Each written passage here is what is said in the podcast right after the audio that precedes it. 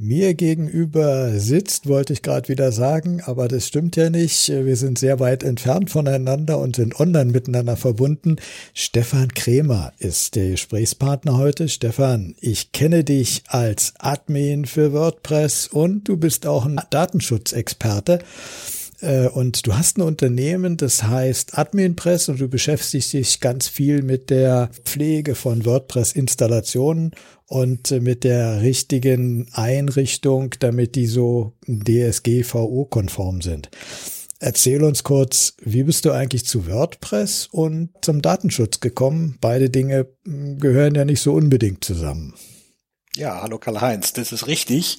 Ähm, wobei als Admin ist man schon immer ein bisschen drauf bedacht, datenschutzkonform zu arbeiten, schon lange vor DSGVO, ähm, weil eigentlich, egal ob wir über das Internet, über WordPress-Installationen reden oder über lokale Rechner, da kommt meine Administrationserfahrung her, ist man ja immer so ein bisschen der liebe Gott. Ähm, man kriegt eine ganze Menge zu sehen, was auf den Rechnern der Benutzer passiert oder auch auf den Installationen der Benutzer passiert. Und das sind Dinge, die man dann halt für sich behalten muss. Mhm. So. Ähm, ich habe angefangen 1996 Webseiten für mich selber hobbymäßig zu bauen und habe das dann 1999 äh, professionalisiert. Und das haben wir von Anfang an auf Macintosh-Rechnern gemacht. Und aus dieser Macintosh-Expertise heraus kam irgendwann mal die Anforderung von einem Kunden, der sagte, ähm, magst du mir mal ein Macintosh-Netzwerk herrichten und anschließend auch betreuen? Und so ist diese Administrationssache entstanden. Und es kam irgendwann wieder zurück, so Anfang 2012, ähm, als ich dann ein bisschen tiefer in die WordPress-Szene eingetaucht bin und festgestellt habe, das ist nicht nur ein tolles Produkt, mit dem ich meine eigene Webseite bauen kann, ähm, sondern auch ganz viele tolle Menschen, die dahinter stehen und eine Community bilden. Ähm, und habe dann da auf dem WordCamp in Berlin 2012 zum ersten Mal gehört, dass auch da sowas wie laufende Administration erforderlich ist. Was im Nachhinein relativ äh, verständlich und, und eigentlich logisch ist, aber für mich war das so ein, so ein Aha-Erlebnis zu sagen, okay, du hast ja selber auch so ein paar Ansätze, die du da jetzt wiederfindest von laufenden Backups, ähm, damit, wenn was schief geht, man wieder eingreifen kann. Oder Sachen äh, regelmäßig abzudaten, um Sicherheitslücken zu schließen. Oder eine starke Passwortrichtlinie äh, zu implementieren. Und all diese ganzen Geschichten. Das kam mir alles sehr, sehr vertraut vor. Und so ist dann irgendwann 2014 Adminpress entstanden. Mhm. Das Thema Datenschutz, wie gesagt, ähm, mal abgesehen von der von der impliziten Geschichte äh, als Administrator geht ansonsten auch noch ein bisschen weiter bei mir zurück. So 1983 gab es so eine gescheiterte Volkszählung und ein Verfassungsgerichtsurteil, das die informationelle Selbstbestimmung ähm, kreiert hat, weil wir ja kein konstitutionelles Recht in unserer Verfassung haben dafür das war so der junge Stefan, der da gerade erwachsen wurde, der fand das irgendwie ganz klasse und hatte sich da eben auch gefragt, das kann doch alles gar nicht wahr sein, was die da einem abfragen wollen und das kann nicht richtig sein. Und das wurde dann halt durch dieses Verfassungsgerichtsurteil auch tatsächlich bestätigt. Und seitdem bin ich eigentlich immer so, auch immer der Datenschutzmensch ge gedanklich. Und das hat sich vor vier Jahren dann verfestigt, als das Thema DSGVO natürlich gerade auch so richtig hochkochte, ähm, indem ich mich da zur zertifizierten Datenschutzfachkraft äh, habe weiterbilden lassen. Oh, also ich kann mich noch genau erinnern an den Volksaufstand damals, den es gab ja. bei der Volkszählung. Wenn man heute mal so zurückblickt, was die da eigentlich wissen wollten, war ja so harmlos, dass wir heute ja. äh, eigentlich daran gewöhnt sind, äh, viel mehr Daten überall zu verteilen. Aber bei dir hat es eine positive Folge gehabt. Du bist da sensibilisiert worden fürs Thema Datenschutz und hast jetzt beruflich das auch noch genutzt und du bietest genau. jetzt deine Dienste da auch an als Experte für Datenschutz. Und darüber reden wir nachher auch noch ein bisschen, denn äh, du bist auch jemand, der äh, dieses äh, datenschutzkonforme Einrichten äh, bei allen Dingen auf dem im Netz äh, ganz gut versteht.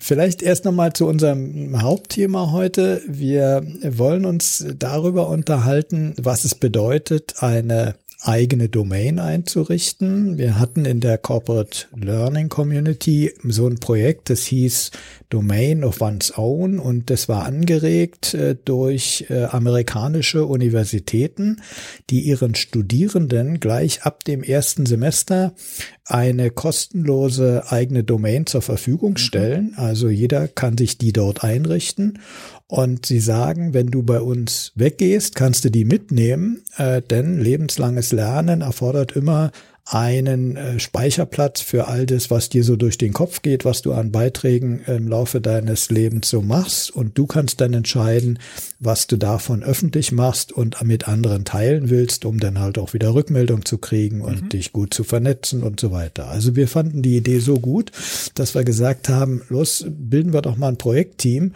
und äh, schreiben wir mal ein paar Empfehlungen zusammen, was man so machen könnte, um seine eigene Domain da zu haben.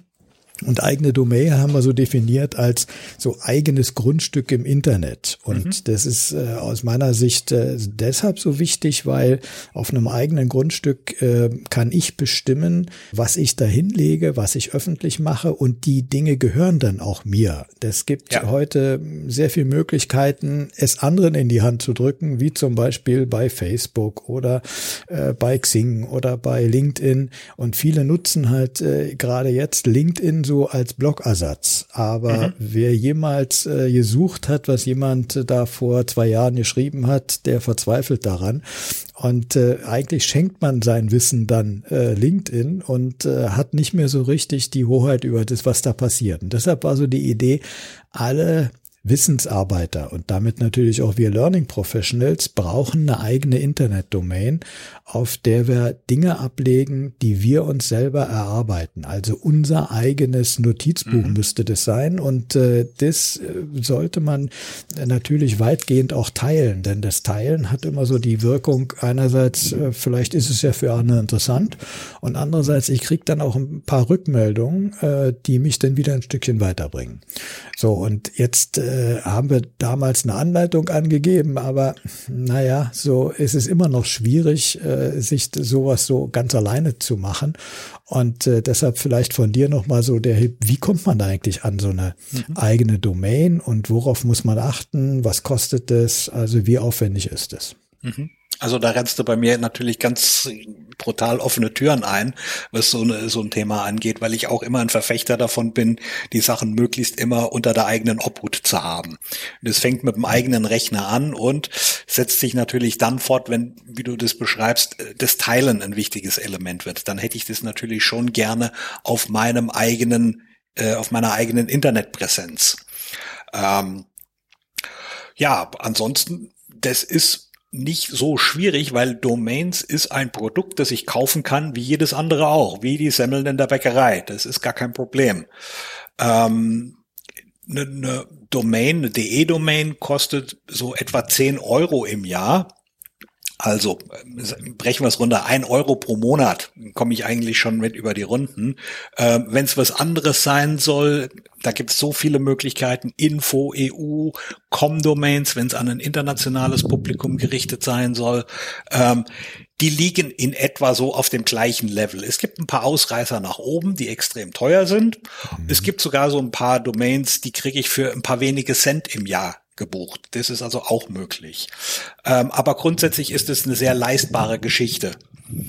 Ähm, was dann dazu kommt, ich habe ja, wenn ich die Domain habe, erstmal nur, ich sag mal, den Grundbucheintrag. Du sprichst von dem Grundstück. Das Grundstück selber muss ich ja dann auch irgendwo noch eine passende Lage dafür finden. Sprich, ich brauche irgendeinen Hoster, ähm, wo ich meine Sachen unterbringe und oft genug verkaufen diese Hoster die Domain gleich in ein Paket mit.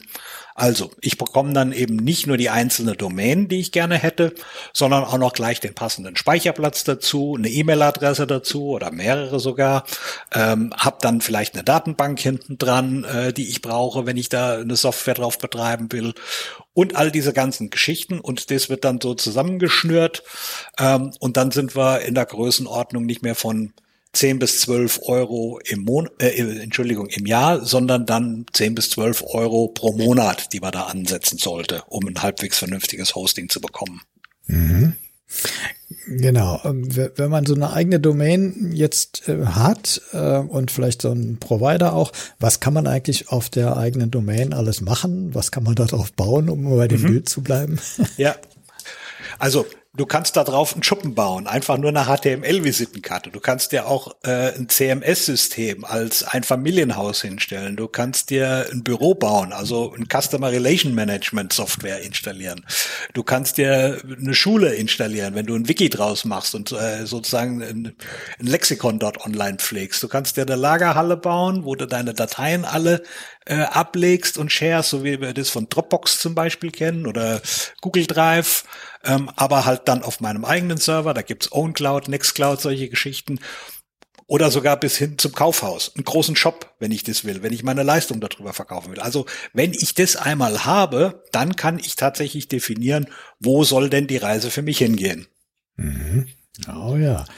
Ja, ähm, so ich erlebe so, viele wollen äh, überhaupt äh, sich so ihre eigenen Ideen ablegen und äh, da mhm. so praktisch kleine Beiträge hinsetzen und da sind so Blogs, glaube ich, was äh, ja. sehr vernünftig ist. Wie, wie aufwendig ist es, so einen Blog da einzurichten? Wie hm, kriegt man das als Laie auch hin?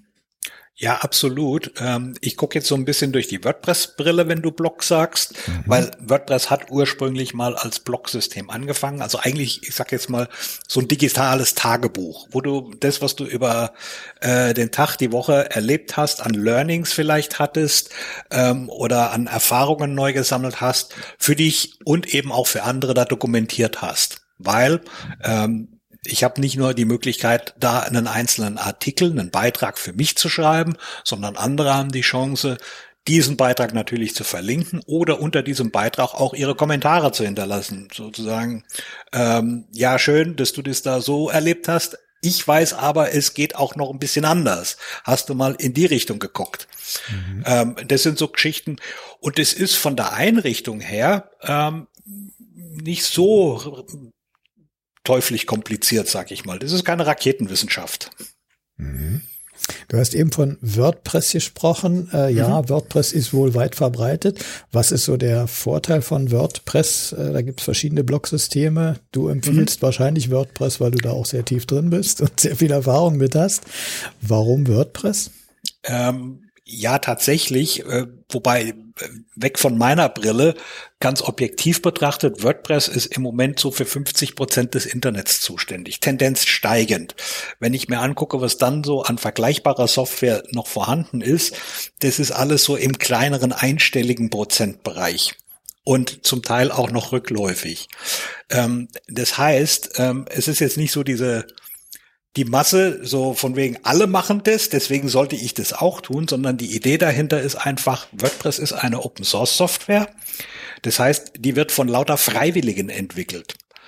Ein Teil dieser Freiwilligen ist natürlich ähm, von Unternehmen bezahlt, die dann selber auch äh, mit WordPress arbeiten und damit auch ihre, ihre Umsätze generieren. Das ist sogar so ein bisschen erwünscht. Es gibt so eine 5%-Regel.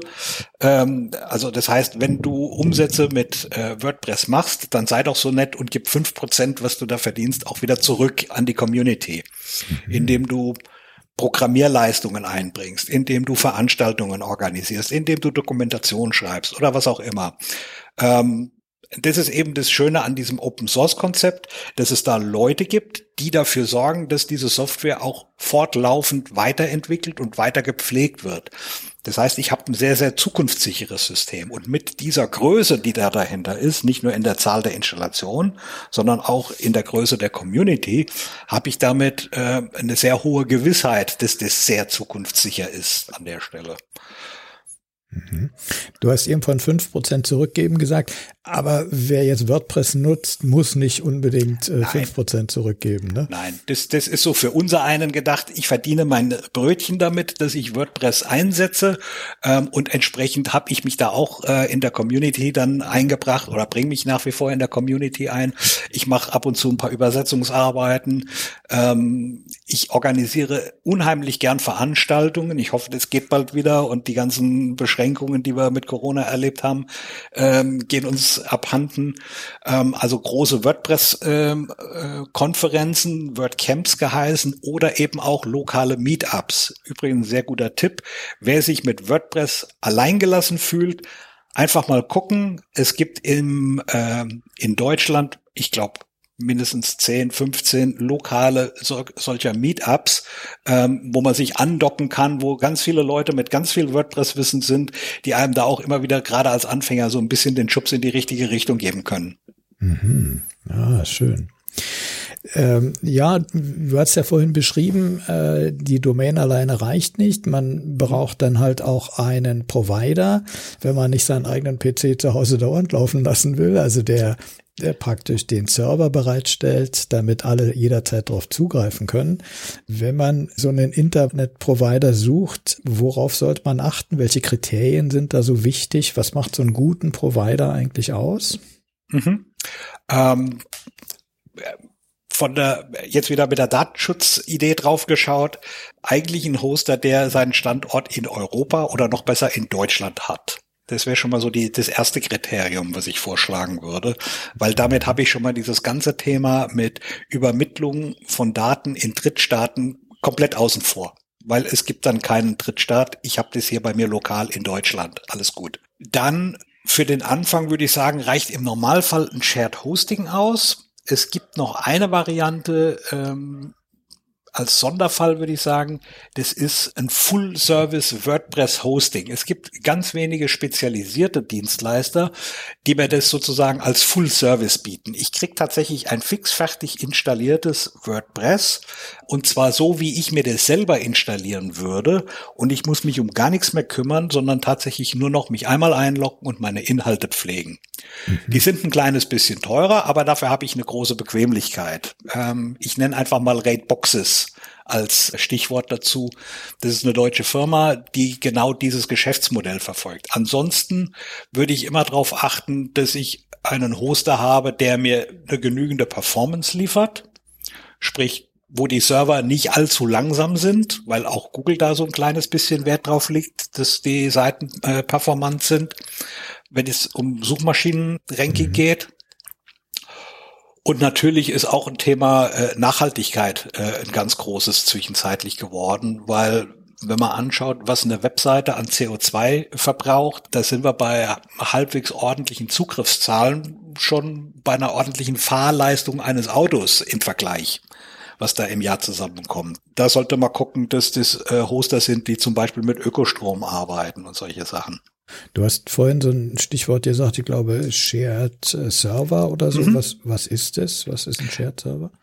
Ähm, das heißt, ich teile mir diesen Server mit verschiedenen anderen Benutzern, die da auch so eine Scheibe von diesem Server abbekommen und die dann ihre Domain da drauf lagern. Das hat den Vorteil, das ist zum einen natürlich deutlich preiswerter, mhm. als wenn ich meinen eigenen Managed Server oder sogar äh, Root Server habe.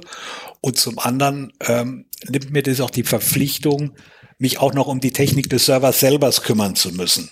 Das wäre zum Beispiel bei so einem Root-Server der Fall. Da kann ich alles machen, da muss ich aber eben auch alles machen. Also ich muss dann nicht nur mein WordPress zum Beispiel aktuell halten, sondern muss auch dafür sorgen, dass der Server selber auf dem neuesten Stand bleibt mit seinem Betriebssystem, mit seiner äh, Websoftware Apache oder Nginx, äh, mit PHP, mit weiß der Kuckuck was nicht alles. Und das ist eben eine Dienstleistung, die mir der Hoster dann bietet und dafür dann sagt, okay, dafür kriegst du halt nur einen Teil dieses Servers und nicht alles. Ja, okay, also ich glaube, das interessiert unsere Zuhörer wahrscheinlich weniger, weil ich glaube, die meisten sind keine IT-Spezialisten, die so einen Server da. Deswegen sage ich, Shared Hosting ist da ja, das Genau, Wahre. Shared Hosting heißt, da kümmert sich jemand um den Server und ich muss jetzt mhm. nur noch dafür sorgen, dass da jetzt meine Software draufkommt, die ich da habe. genau. will. Du genau hast ja so. vorhin beschrieben, was man da alles drauf machen kann, von E-Mail mhm. bis ganze Kaufhäuser, wie du beschrieben hast. Ja. Aber bleiben wir mal beim äh, Blog. Also wenn ich jetzt äh, auf die diesem äh, Server bei einem Provider mein WordPress installieren will, dann hast du gesagt, da gibt's äh, Provider, die sagen, komm, wir machen das für dich und mhm. du hast es dann schon alles, aber es gibt ja. auch andere Varianten, dass ich das irgendwie selber anstoße. Ja, absolut. Und das ist auch das, wo ich sage, vor allen Dingen dann, wenn es ähm, darum geht, ein kleines bisschen Geld einzusparen, das ist so wie beim Ikea, ähm, wo ich mir dann halt meine Möbel auch selber zusammenbaue. Ähm, so werde es dann hier im, im übertragenen Sinne, dass ich halt hingehe und sage, ich habe jetzt hier dieses Grundstück und da baue ich mir mein Häuschen selber drauf und das kriege ich ja eben nicht schlüsselfertig geliefert, wie das äh, bei Raidboxes der Fall wäre, sondern ich nehme normal guten Hoster Webgo oder äh, keine Ahnung was. Die einzigen, die ich da nicht empfehle, sind die, die Geld für Fernsehwerbung ausgeben. Dann weiß jeder, was gemeint ist. Da mache ich immer einen großen Bogen drumherum, weil die Technik ist äh, bleibt ein bisschen hinter dem Marketing zurück, sag ich mal vorsichtig. ähm, aber wenn ich so einen dann hergenommen habe, dann kann ich eben hingehen und kann diese ähm, berühmt-berüchtigte 5-Minuten-Installation von WordPress da selber drauf ausführen. Was es auch gibt, ähm, ist sozusagen so ein Zwischending. Äh, manche Hoster bieten an, dass ich einen sogenannten One-Click-Install ausführen kann. Das heißt, die haben WordPress sozusagen schon vorkonfiguriert bei sich da liegen und ich kann die auf Knopfdruck abrufen und es wird dann fertig ausgerollt. Das kann ganz gut funktionieren, muss aber nicht. Ich habe bei einzelnen Hostern auch schon gehört, dass die hingehen, dass die das Ding dann so ein bisschen verbiegen auf ihre eigenen Zwecke, ähm, soweit, dass sogar Einzelne hingehen und sagen, ich habe da außerdem, ich mache nicht nur Hosting, ich habe auch noch eine andere Firma, die entwickelt Plugins und Themes und sonst irgendwas und die präsentiere ich mal exklusiv, wenn es darum geht, Plugins zu installieren. Und dann kriege ich von der großen weiten Welt, was es da sonst alles an Möglichkeiten gibt, nur die Hälfte mit. Also das sind so Sachen, da bin ich immer ein bisschen vorsichtig und ein bisschen äh, auch ein gebranntes Kind, da bin ich dafür zu sagen, lieber einmal die Software von WordPress.org runterladen. Das ist einfach nur eine ZIP-Datei, die ich auspacke. Dann habe ich da hm, einen Haufen Dateien, die muss ich einmal per FTP hochladen, äh, muss eine Datenbank anlegen. Auch das geht bei den meisten Hostern sehr einfach zu machen. Da gibt's äh, entsprechende Web-Oberflächen, mit denen ich mir das da zusammenklicken kann. Dann wird beim Installationsprozess von WordPress einmal diese Datenbankverbindung abgefragt, einmal ein erster Benutzer angelegt eine Sprache ausgewählt und dann ist es eigentlich schon fertig. Mhm. Wenn man das selber macht, äh, ist man äh, wahrscheinlich unabhängiger, aber du sagst, wenn die ähm, Einklick-Installationen da irgendwie speziell sind, dann bin ich so ein bisschen mehr gebunden wahrscheinlich an den jeweiligen Provider, denn Provider kann man ja wechseln. Also die eigene Domain bleibt meine, aber ich, wenn ich irgendwann feststelle, Mensch, äh, da gibt's einen anderen, der ist da umweltfreundlicher oder genau. der ist günstiger oder sowas, kann ich ja umziehen mhm. mit all dem, was ich auf meiner Domain gebaut habe zu einem anderen Provider. Äh, hat das ein, ist das ein Unterschied dann? Muss ich da auf irgendwas achten? Äh, das kann einen Unterschied machen. Wie gesagt, wenn dieses WordPress irgendwie an einer bestimmten Stelle verbogen worden ist, dann kann ich es nicht unbedingt eins zu eins auf einen neuen äh, Hoster übertragen. Ich krieg mit Sicherheit immer alle meine Inhalte runtergesichert. Das ist gar kein Problem. Aber es ist vielleicht nicht so geschmeidig umzuziehen, als wenn ich da irgendwas habe, was ich wirklich installiert habe, weil dann gibt's äh, mhm ich sag mal, auch wieder kleine, es gibt für alles Plugins in der WordPress-Welt. Es gibt da ein Plugin, das ich sehr gerne einsetze, wo ich sage, komm, mach mir einfach ein komplettes Archiv aus meiner Installation, pack alles zusammen, was ich hier an Dateien rumliegen habe, was ich jeweils an Bildern und äh, Videos und sonst irgendwas hochgeladen habe, was ich an Plugins und Themes installiert habe, mein, meine WordPress-Version, die ich hier habe, pack alles zusammen, pack noch die Datenbank dazu und dann rollt er mir das äh, als ein Archiv aus, gibt mir einen kleinen Installer dazu und ich nehme das mit zum nächsten Hoster, installiere es dort und es läuft genauso weiter, wie es vorher auf dem alten Hoster war. Das ist halt der Vorteil, wenn ich das bei mir selber mache. Wenn ich ähm, mit solchen One-Click-Installationen arbeite, kann es der Fall sein, dass ähm, dieses Verfahren schiefgehen könnte und ich dann dazu äh, angewiesen wäre, Sache manuell runterzusichern und wieder zu übertragen. Das geht alles, aber die Fehlerquote kann halt ungleich höher sein. Okay, also es wird einfacher, wenn ich es äh, irgendwie selber gemacht mhm. habe. Wenn man jetzt äh, das WordPress installiert hat, dann äh, bietet WordPress eine unendliche Zahl von Themes an. Und Themes sind so die Oberflächengestaltungen, mhm. äh, die da schon vorgegeben Richtig. sind. Wie geht man da vor? Man ist ja hoffnungslos überfordert, jetzt äh, die richtige für sich rauszufinden. Ja, das kann ein bisschen äh, erschlagend sein, vor allen Dingen, wenn man auch noch entdeckt, an welchen Ecken Themes tatsächlich tatsächlich auch gehandelt und verkauft werden.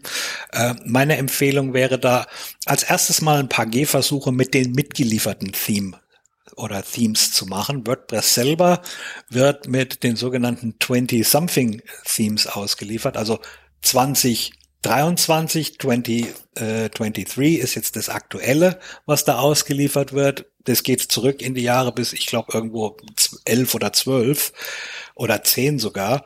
Ähm, da gab es also jedes Jahr mit, auch mit jedem Release von WordPress immer wieder eine Aktualisierung, ein neues Theme. Und die wird von WordPress selber bereitgestellt. Das heißt, die haben schon mal bestimmte Mindestqualitäten, weil die von dem gleichen Entwicklerteam kommen, wie auch das WordPress selbst. Ähm, mhm.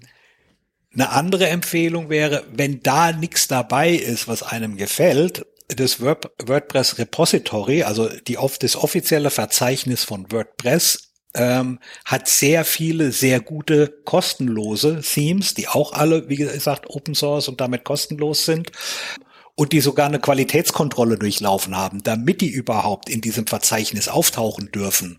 Also da werden wirklich mhm. elementare Dinge getestet, wie werden alle möglichen Dinge, die ich in meinem WordPress abbilden kann, auch vernünftig dargestellt. Ist es äh, responsive? Ist es barrierefrei? Ist es keine Ahnung was? Also all solche Kriterien werden da durchgetestet.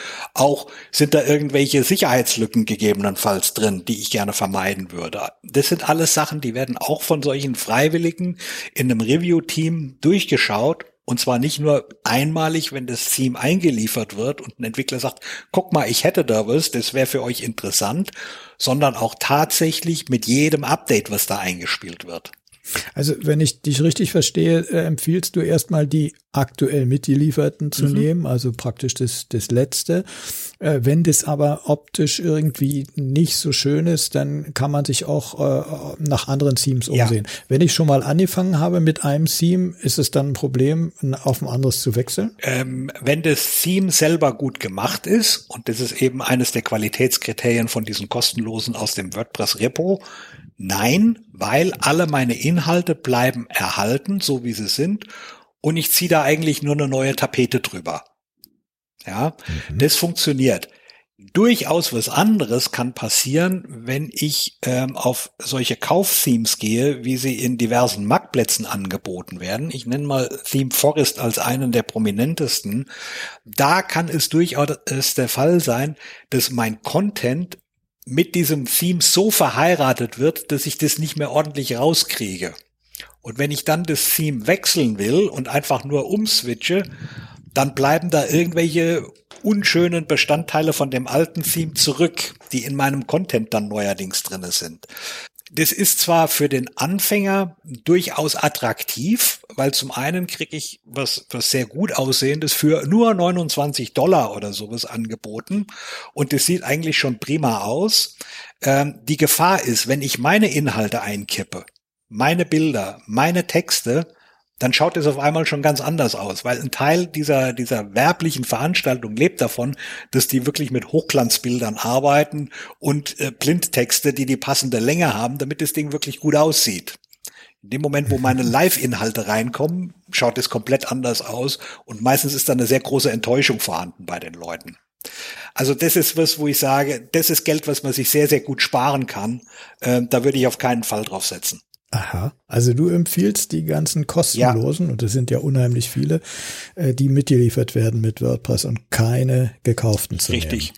Ich bin selber ein sehr großer Freund von so Universal-Themes, das heißt die, die eine ganze Menge können, die auch ein bisschen was an Einstellmöglichkeiten mitbringen, was aber immer noch übersichtlich genug ist für den normalsterblichen Benutzer, die auch mit, äh, ich sag jetzt mal, vorgefertigten Templates daherkommen, wo ich sage, oh, das schaut ja auch schon ganz prima aus, importier mir mal dieses Template, dann kann ich mir das anschließend anpassen. Ich tausche da jetzt noch zwei Farben und drei Bilder und dann schaut es immer noch ganz gut aus.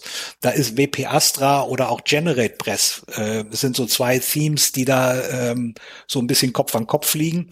Und die auch beide sehr, sehr schnell sind. Das ist das kommt ja dann auch immer noch dazu. Es gibt Themes, die bringen so viele Dinge mit, die zum Teil auch Funktionen dann haben, dass sie ungeheuer langsam werden an der Stelle. Das heißt, das, was ich mir mit einem guten Hoster eingekauft habe, ein schnelles Hosting, mache ich mir auf der anderen Seite mit einem langsamen Theme schon von Beginn an kaputt. Gehören diese mit den 20er Zahlen, weiß ich, 2023, ja, genau. 2022, äh, auch zu den Universal-Themes, die du empfiehlst? Die haben immer so ein klein bisschen eine Ausrichtung. Die sind teilweise mehr blockorientiert. Jetzt das letzte, das 2023, ähm, geht jetzt ganz auf das sogenannte Full-Site-Editing, wo Gutenberg sich jetzt weiterentwickelt, wo es heißt, das kann eigentlich einen Page-Builder ersetzen und du kannst komplette Seiten damit gestalten.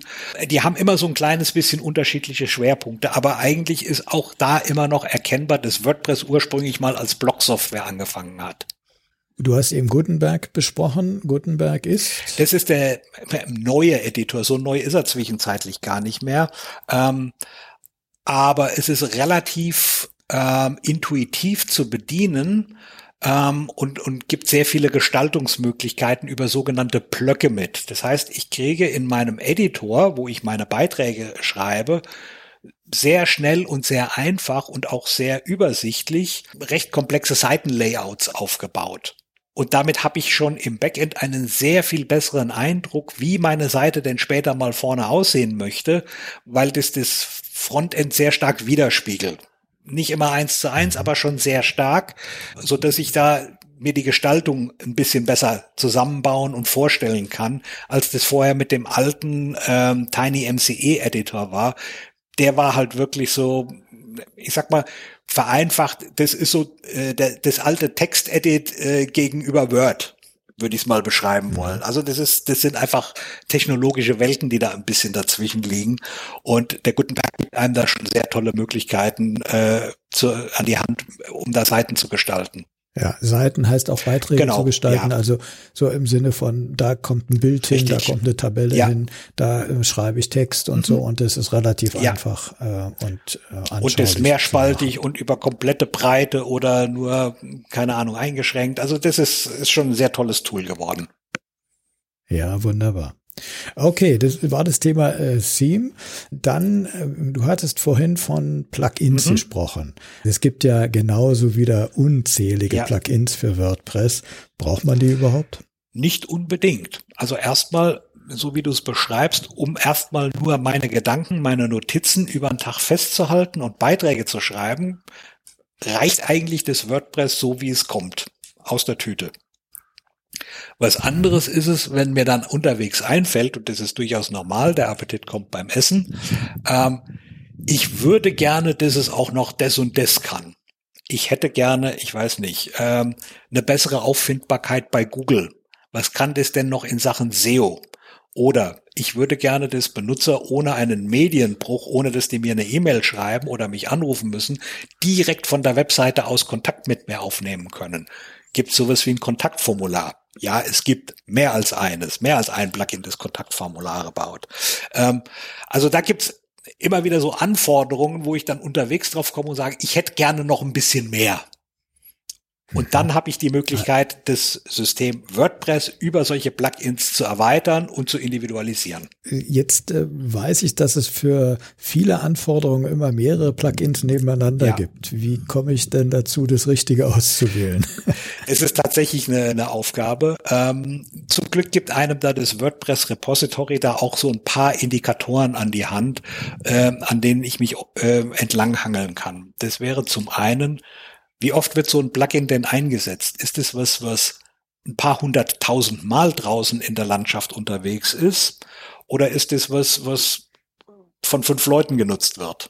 Ähm, ich sage nicht, dass die Kleinen schlechter sind, aber die Wahrscheinlichkeit, dass an so einem an so einer großen Benutzerbasis weitergearbeitet wird, ist sehr viel höher, als ähm, wenn das so eine Nische besetzt nur es gibt sehr gute Nischen-Plugins, wo ähm, einzelne Autoren, Plugin-Autoren mit, mit ganz viel Herzblut dran arbeiten. Ich will die gar nicht diskreditieren, aber die Chance, dass wenn da eine, eine Downloadzahl von, weiß ich nicht, irgendwas von, von über 10.000 steht, ist eigentlich schon mal die Wahrscheinlichkeit hoch, dass an diesem Plugin auch gearbeitet wird. Das kann ich außerdem feststellen. Es gibt immer noch eine eine Datumsangabe, wann wurde denn zum letzten Mal eine Aktualisierung von diesem Plugin vorgenommen. Und die sind zum Teil dann, sind es nur wenige Tage oder Wochen, die dann da äh, oft genug auftauchen. Und es gibt andere Plugins, wo es dann heißt, ist seit zwei Jahren nicht mehr aktualisiert worden, funktioniert mit den äh, letzten drei aktuellen WordPress-Versionen oder ist ungetestet gegenüber den letzten drei WordPress-Versionen. Das sind dann immer so ein bisschen rote Flaggen, wo es dann heißt, naja, kann funktionieren, muss aber nicht unbedingt. Also das sind so mhm. Sachen, wo man dann sich auch ein bisschen dran orientieren kann.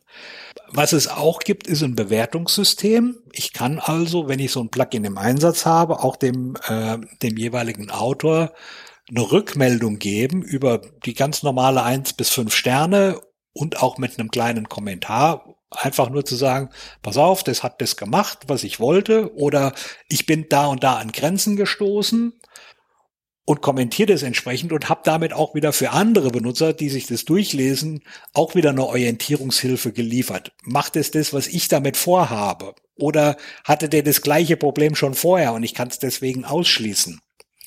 Also das ist äh, noch ein Thema, da ermutige ich auch immer Leute, äh, wenn die Plugins einsetzen, bitte hinterlasst einen Kommentar.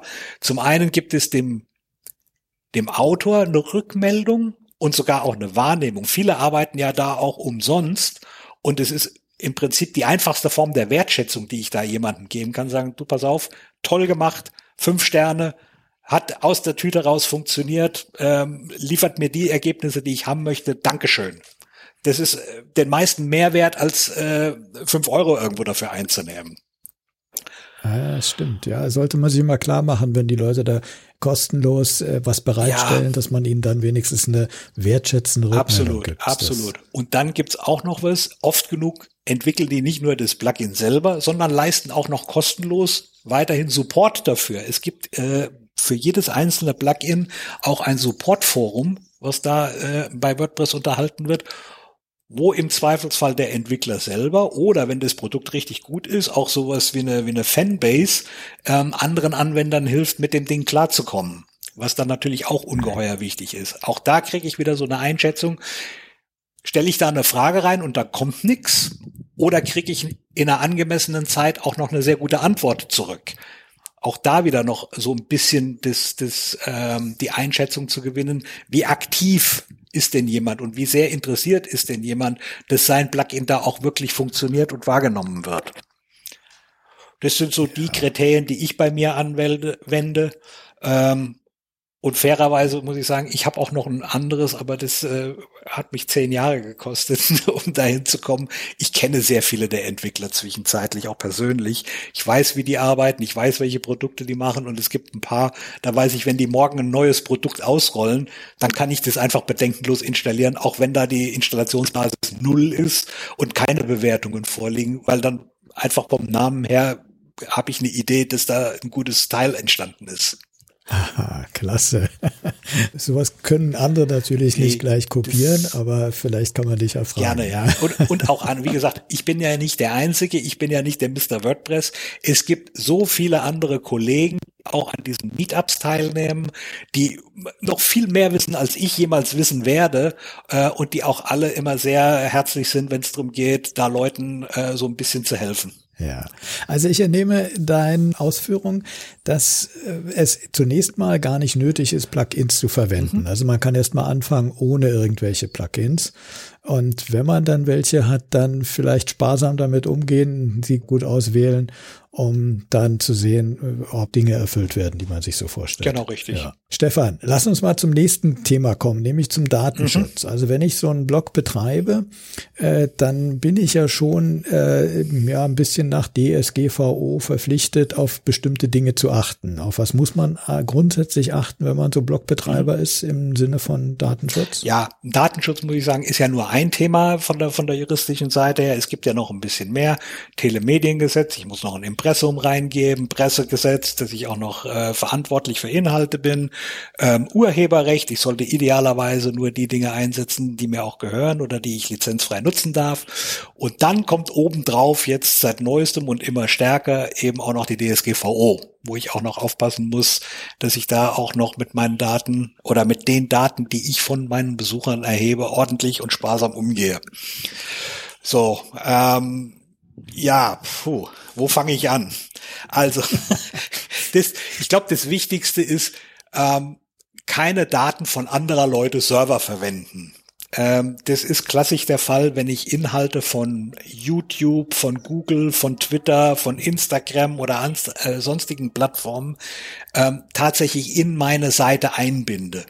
Einbinde mehr als im Sinne von, ich mache einen Link dahin, das ist komplett okay, das ist die Idee von Internet, dass ich Sachen verlinken kann, aber wenn ich die dort einbette und sage, guck mal, hier ist das neueste Video von, ähm, dann muss ich schon sehr genau darauf achten, dass dort keine Daten an äh, YouTube übermittelt werden oder wenn, dann nur mit Einverständnis dessen, der da gerade meine Seite besucht.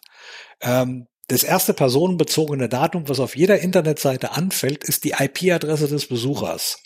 Da gibt's jetzt äh, Streit unter Juristen und Techniker gleichermaßen, ob denn eine IP-Adresse ein personenbezogenes Datum ist, weil eigentlich habe ich ja einen Einwahlknoten bei der Telekom, den teile ich mir mit weiß ich nicht wie viel anderen Leuten und der wechselt jeden Tag meine IP-Adresse und, und, und. Egal wie, es ist per Definition, IP-Adresse ist personenbezogenes Datum und damit komme ich aus dieser Nummer einfach nicht mehr raus. So. Mhm. Und da muss ich dann halt jetzt gucken, dass ich entsprechende Lösungen finde, dass solche Daten nicht ohne weiteres an Dritte übertragen werden. Da gibt's äh, sogenannte Zweiklicklösungen. Sprich, als erstes wird der Benutzer gefragt, möchtest du, dass deine Adresse übertragen wird? Dann wird der Inhalt geladen, der Tweet, das YouTube-Video, was auch immer. Und dann bekomme ich die Sachen zu sehen. Mhm. Oder ich habe das in der Datenschutzerklärung von vornherein klar gemacht, wenn du hier bei mir Folgendes nutzt, dann Nein. werden deine Daten an weitergegeben. Nein, das reicht nicht. Der muss tatsächlich aktiv so. zustimmen. Das ist auch der Punkt, wo dann zum Beispiel diese ganzen Cookie-Banner ins Spiel kommen. Ähm, ich muss ja irgendwo auch nachvollziehen können, wer hat denn wann zu was zugestimmt.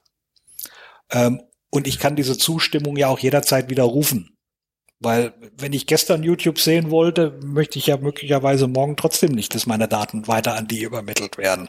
Also kann ich meine Zustimmung auch jederzeit widerrufen. Das ist der Punkt, wo es dann ein bisschen komplex wird, wo dann diese ganzen elenden Cookie-Banner äh, ins Spiel kommen. Ähm, deswegen, da muss man sehr genau drauf achten, was man denn an Drittinhalten mit auf seine Seite bringt und wie man sie da reinbringt. Nochmal einfache Links. Ich habe da ein tolles Video bei YouTube gesehen. Hier ist der Link dazu. Ist komplett okay. Gar kein Problem. Wenn ich dieses Video bei mir auf der Seite haben möchte und es auf meiner Seite abspielt, dann muss ich ein bisschen mehr Hirnschmalz da reinstecken. Äh, du sagst bei einem Link, da ist es ja auch so, dass er dann auf eine andere Seite kommt. Ja. Aber damit äh, geht man davon aus, du weißt jetzt, du gehst jetzt raus aus meinem Blog und gehst woanders hin. Das ist der entscheidende Punkt. An der Stelle äh, verlässt er deine Seite und du bist aus der Verantwortung raus. Okay, also für alle meine Links muss ich die Datenschutzerklärung nicht Nö. erweitern, sondern das ist selbstverständlich. Ja, ganz genau. okay. Das ist das Wesen des ja. Internet. Aber nochmal Datenschutzerklärung, was muss ich da alles drin haben? Was, was muss ich den Leuten sagen? Ähm, da muss in einer verständlichen Form erklärt werden, welche Daten du erhebst, äh, welche du speicherst, welche du weitergibst, ähm, mit welchen Dienstleistern du zum Beispiel zusammenarbeitest. Der Hoster ist da zum Beispiel einer, mit dem du dann auch eine entsprechende vertragliche Beziehung hast, Auftragsverarbeitungsvertrag, ähm, den man sich da üblicherweise auch bei denen runterladen kann. Ähm, das sind so Sachen, die da reingehören. Und je nachdem, was ich denn auch noch für Technologien einsetze, die entsprechenden Hinweise, Achtung, liebe Freunde, erwartet bitte das und das gerade großes Thema Google Fonts. Ähm, da geht diese sogenannte Abmahnwelle. Es sind Battlebriefe, keine Abmahnungen äh, durch die Lande. Da muss ich zum Beispiel schauen, dass Google Fonts nicht von den Google Servern ausgeliefert werden, sondern dass ich mir die dort runtergeladen und bei mir lokal eingebunden habe. Also grundsätzlich alles, was ich bei mir lokal einbinde, ist komplett unkritisch. Auch Videos, wenn ich Videos selber hoste und nicht zu YouTube verlinke, alles kein Problem. Was du selber produzierst und auf deinem eigenen Server lagerst, gar kein Problem. Es geht immer nur darum, was geht an Dritte weiter. Erklär nochmal Google Fonts, weshalb mhm. ist das ein Datenschutzproblem? Ähm, auch da, in dem Moment, wo ich diese Fonts von den Google-Servern lade, wird auch da wieder die IP-Adresse des Besuchers an Google übermittelt. Okay, also wenn ich irgendwas sehen will, dann muss ja derjenige, der mir das zeigen soll, meine Adresse kennen, Richtig. um mir das zuzuschicken. So ist es. Ne? Das ist genau der Punkt. Und deshalb Genau. Also ich kann auch nicht sagen, ähm, ich will überhaupt keine Daten von anderen speichern, sondern dadurch, dass die IP-Adresse immer im Spiel ist, äh, die immer gebraucht wird, um dem was auszuliefern, bin ich jetzt plötzlich äh, auf Datenschutz angewiesen so und muss dafür sorgen, dass damit, dass klar wird, was ich damit mache. So ist, so. das ist genau das Thema dabei, ja. Äh, du hast die Consent-Buttons angesprochen. Mhm. Braucht man die unbedingt? In dem Moment, wo ich keine Cookies setze, brauche ich sie nicht. WordPress als solches setzt erstmal keine Cookies, außer für dich, der du dich dort anmeldest. Wenn du nur für dich da ein Login betreibst, ist das kein Problem. Wenn du noch zwei Mitarbeiter hast, die auch ihr eigenes äh, Konto haben, um dir da zur Hand zu gehen im Backend meinetwegen, ähm, dann kannst du mit denen eine andere Vereinbarung treffen als ein Cookie-Banner. Für den ganzen Rest ist es eigentlich dann unerheblich, weil keine Cookies gesetzt werden. Die locken sich ja nicht ein. Anders sieht's aus, ähm, wenn ich dort zum Beispiel für die sogenannten Marketingzwecke, das sind die Statistiken, wenn der ein Cookie setzt, damit er richtig zählt, dann muss ich darauf hinweisen und muss mir dafür ein Einverständnis holen. Ähm, oder eben auch das Thema, wenn ich fremde Inhalte einbinden möchte, dann müsste ich dafür auch wieder entsprechend äh, mir die Einverständnis holen und dafür einen entsprechenden Cookie setzen, in dem gespeichert wird, dass dort diese Inhalte geladen werden können, die dann unter Umständen ihrerseits auch wieder Cookies setzen. Das kommt dann immer noch mhm. oben drauf. Das absolut Verrückte ist, damit ich speichern kann, wer welche Cookies setzt und wer zustimmt, brauche ich einen Cookie. Die Cookie-Banner setzen immer selber den ersten. Klingt, wie, wie sagen die bei der Maus, klingt bescheuert, ist aber so. Und das ist tatsächlich. ja, ja. Ähm, dann kommt eben noch dazu, das sind dann die sogenannten technisch notwendigen, die sind dann eben erlaubt. Da gibt's ein paar mehr von und solange ich keine oder nur diese technisch notwendigen Cookies setze, kann ich mir den Banner sparen. Wenn ich ihn brauche, muss eine aktive Zustimmung drin sein. Also der reine Hinweis, auch immer wieder gerne genommenes Missverständnis, wir setzen Cookies, sei einverstanden oder verlass unsere Seite, das funktioniert so nicht. Sondern ich muss tatsächlich sagen, möchtest du und was davon möchtest du, wenn ich mehr als einen habe. Also technisch notwendig, vielleicht auch das nochmal aufzudröseln, so ein Cookie-Consent-Banner setzt einen und der wäre dann eben technisch notwendig, um alles weitere damit vernünftig verwalten zu können.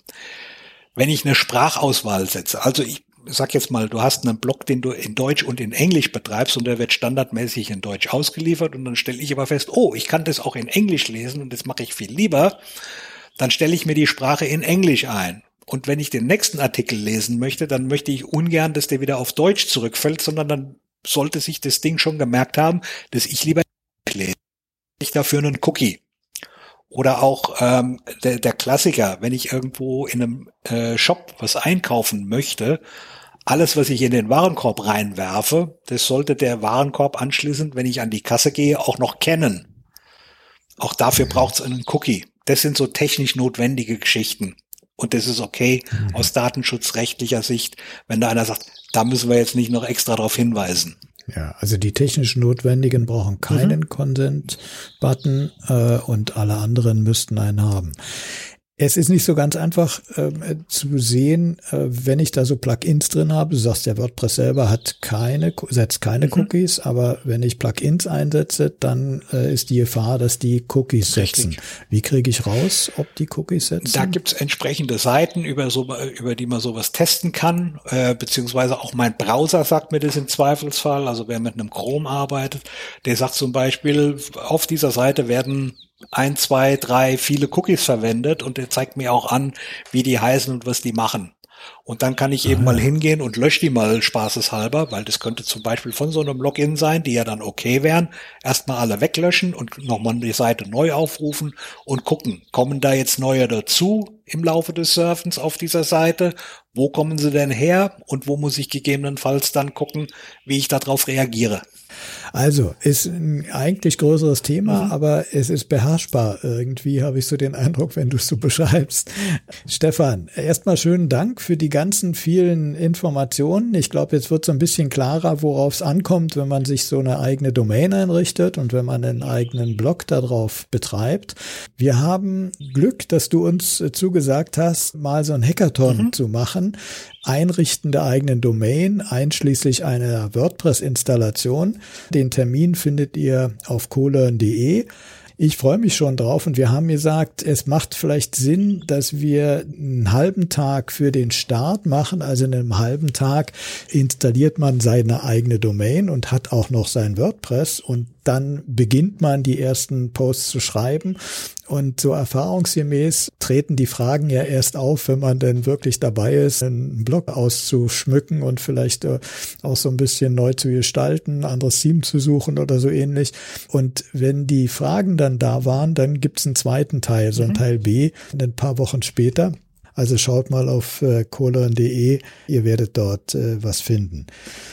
Ja, Stefan, herzlichen Dank. Ich fand es sehr äh, interessant, was du alles erzählt hast und ich freue mich auf den Hackathon, den wir eben beschrieben haben. Ich bin sehr gespannt auf, das, auf die Veranstaltung.